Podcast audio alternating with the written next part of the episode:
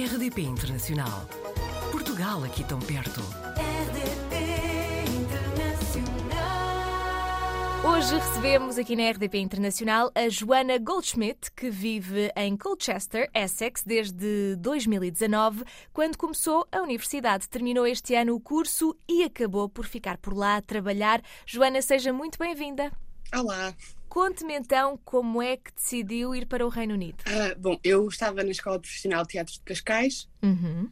onde estive desde 2016, e claro, depois chega a altura de ah, temos que ir para a faculdade, ou não temos que ir para a faculdade, vamos tomar uma decisão, e normalmente a maioria das pessoas acaba por eh, tentar ir para, para, a, escola, para a Escola Superior de Teatro, em Lisboa. E eu sabia que não era muito aquilo que eu queria fazer, porque pronto, era mais hum, interpretação, mais para atores, e eu queria uma, uma coisa mais geral, mais focada na, na encenação, na escrita. E eu sempre soube que em Inglaterra ia acabar por ter mais oportunidades, ia acabar por estudar um teatro mais abrangente, uma forma nova de fazer teatro. E, e por isso acabei por decidir vir para cá logo depois da escola. E qual foi o, o curso especificamente que tirou? Ah, o meu curso chama-se Drama, Uhum. portanto, é mesmo aquele Sim. mais geral que, que é possível. Puro? Sim. Um, e teve uma, um leque de disciplinas diferentes, como por exemplo teatro técnico, com luzes, sons, ou teatro focado nos direitos humanos, ou teatro mais imersivo, ou teatro focado no género, na sexualidade, ou, ou disciplinas de literatura, como uh, representação do Holocausto, etc. Portanto, foi mesmo um curso muito abrangente que acabou por me dar ferramentas como escrita, criação de espetáculos, produção, mais do que só representação. E sente que, de facto, a Inglaterra é um país que ainda dá muito mais oportunidades e tem mais cursos para quem quer seguir artes performativas? Sim, definitivamente. Eu, eu, cheguei a ver eh, os cursos da Escola Superior de Teatro e Cinema em Lisboa e lá é muita opção de interpretação ou produção. E claro, acaba por ser, por ser muito focado no teatro português e muito focado no teatro europeu. E aqui há um, um leque variadíssimo de, de opções e até dentro do mesmo curso há pessoas que acabam por seguir caminhos completamente diferentes porque é só uma questão de que disciplinas é que vamos escolher, que cadeiras é que vamos escolher. E sim, acaba por aqui ter muito mais oportunidades. Eu decidi ficar numa terra mais pequena e rapidamente há festivais de teatro em todas as cidades, há programas de conexão de criadores, há palestras. Não sei, parece que o teatro aqui é uma coisa muito mais normal do dia a dia, enquanto em Portugal é aquele nicho de pessoas, aquele, aquela grupeta. Mesmo até a oferta cultural eh, em Londres será muito maior, com certeza, mas um pouco por todo o país há muito mais oferta, até, por exemplo, de teatro musical com a West End, não é? Sim, sim. Uh, em Londres há definitivamente muito mais oportunidade. Eu Claro. estive lá no fim de semana passado. Eu acho sempre que é incrível poder andar numa rua e de repente vejo cinco teatros diferentes Pois é. com se- sete ou oito, nove produ- produções diferentes que estão esgotadas todos os dias. Uhum. Para mim, pronto, apesar de ser um bocadinho chato, não é? Uh, tentar comprar bilhetes para um espetáculo e não poder estar esgotado Pois. durante um mês inteiro é, é absolutamente gratificante ver que isso é um- uma situação e os bilhetes não são baratos, não é? Exato, era o que eu ia dizer. Não são nada baratos e mesmo assim há muita procura e, e a produção também eh, faz sentido que, que sejam esses preços, porque as produções são muito boas, não é? E envolvem Sim, muitas sim. pessoas. E é, é completamente outro nível. Acho que sempre que vou ao teatro aqui fico completamente em choque com, com o nível de qualidade de produção, até de cenários, etc. Não que em Portugal não se façam coisas boas, em Portugal fazem-se coisas absolutamente fantásticas também, Claro, mas é, é não há é mesmo- tantos meios, se calhar, não é? É isso. É, é- claro que aqui tendo o apoio de, de agentes exteriores, do Estado ou Uhum. de ministérios, claro que, pronto, acaba por ter outro valor também, Claro que sim. depois efetivamente, não é? Quando terminou o curso, conseguiu arranjar trabalho na sua área? Bem, eu neste momento estou naquela fase de, Uhum. de busca, um Ok. bocado de tentar acertar naquilo que quero mesmo fazer. Tive que arranjar trabalho para pagar as minhas contas, obviamente, que toda a gente tem, mas tive a sorte de, de ser um trabalho que é um bocado na minha área também. Uhum. Ah, eu neste momento estou a trabalhar num, num par- parque de diversões, Uhum. acho que é assim que se pode chamar, Sim, sim. que é um, é um parque que foi buscar ao folclore daqui da, da zona, que são histórias de dragões e de piratas e etc.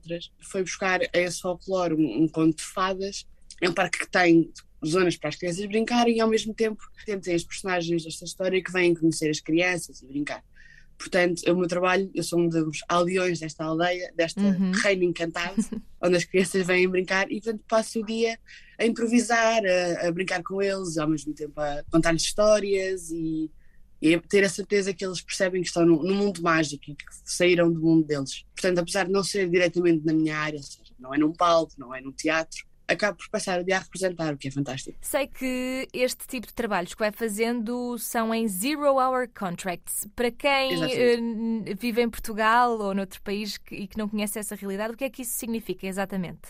Significa que nós não temos um, uma, um número de horas definidas que temos de fazer por mês, temos contrato, estamos na lista de, de staff, mas tem muito a ver com a nossa disponibilidade, ou seja, se eu no mês de setembro estou disponível para trabalhar 5 dias, trabalho esses 5 dias, depois no mês de outubro estou disponível trabalhar, para trabalhar 20, depois tem a ver com também a disponibilidade dos outros e é um, um horário que é feito, pronto, quase semanalmente, uhum. portanto não dá para muita estabilidade, mas pronto, eu estou em dois contratos em sítios diferentes de zero horas e é um bocado ir jogando com isto, depois acaba por dar tempo também para ir criando outras coisas e pensando no, mesmo na, mais na área. Claro, portanto, o seu caso é muito específico, mas diria que nessa zona em que vive, a Inglaterra, uh, os salários que são praticados são suficientes para, para as pessoas fazerem face às despesas e ao custo de vida?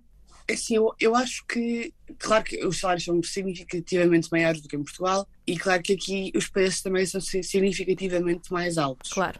Pronto, eu tenho a sorte de até apoio de família e etc, mas estou a tentar cortar esse apoio mais rápido possível, mas claramente agora vamos passar por uma fase muito difícil. O, está a haver um aumento significativo do custo de vida, até com as contas de eletricidade, que nós já começámos a sentir cá em casa. Os aquecedores não estão ligados ainda. Acho que este ano vai haver um aumento significativo desses custos portanto ainda não sabemos muito bem como é que vai ser até o inverno. Por isso é que é importante, um bocadinho como a cigarra, ir amelhando trabalhos agora e amelhando um bocadinho de dinheiro, porque este ano vai ser mesmo peculiar. Mas é acredita é que eh, agora tem uma, uma nova Primeira-Ministra, acredita que o governo vai olhar para essa crise e fazer alguma coisa? Porque terá de fazer alguma coisa, caso contrário, começará uma crise muito grave.